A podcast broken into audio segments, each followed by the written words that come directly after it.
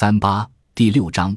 危机或萧条来临的迹象。经济上的一个突发事件，例如大公司的破产倒闭，就可能促使危机爆发，导致企业破产清算及放缓企业的发展。由于尚未有任何规律可以推定这样的经济突发事件的发生时间，所以没有人可以预知危机爆发的确切日期。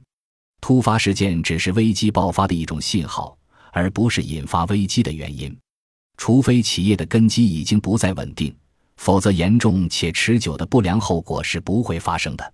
重大的破产倒闭案或其他骚动必定是和企业的这种不稳定性一起出现的。危机之所以紧随而至，是因为经济领域的不良现状都被一一揭露，公众信心严重受挫。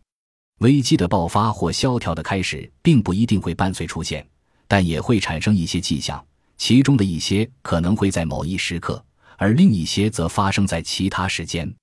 这些迹象可以归为以下三个门类：一、与银行和银行业相关的迹象，其中包括利率、货币供应量和信贷条件；二、与外贸或外汇相关的迹象，其中包括商品和铸币的进出口；三、源于价格和商业总体情况的迹象。下面将按顺序对上述三种分类进行讨论。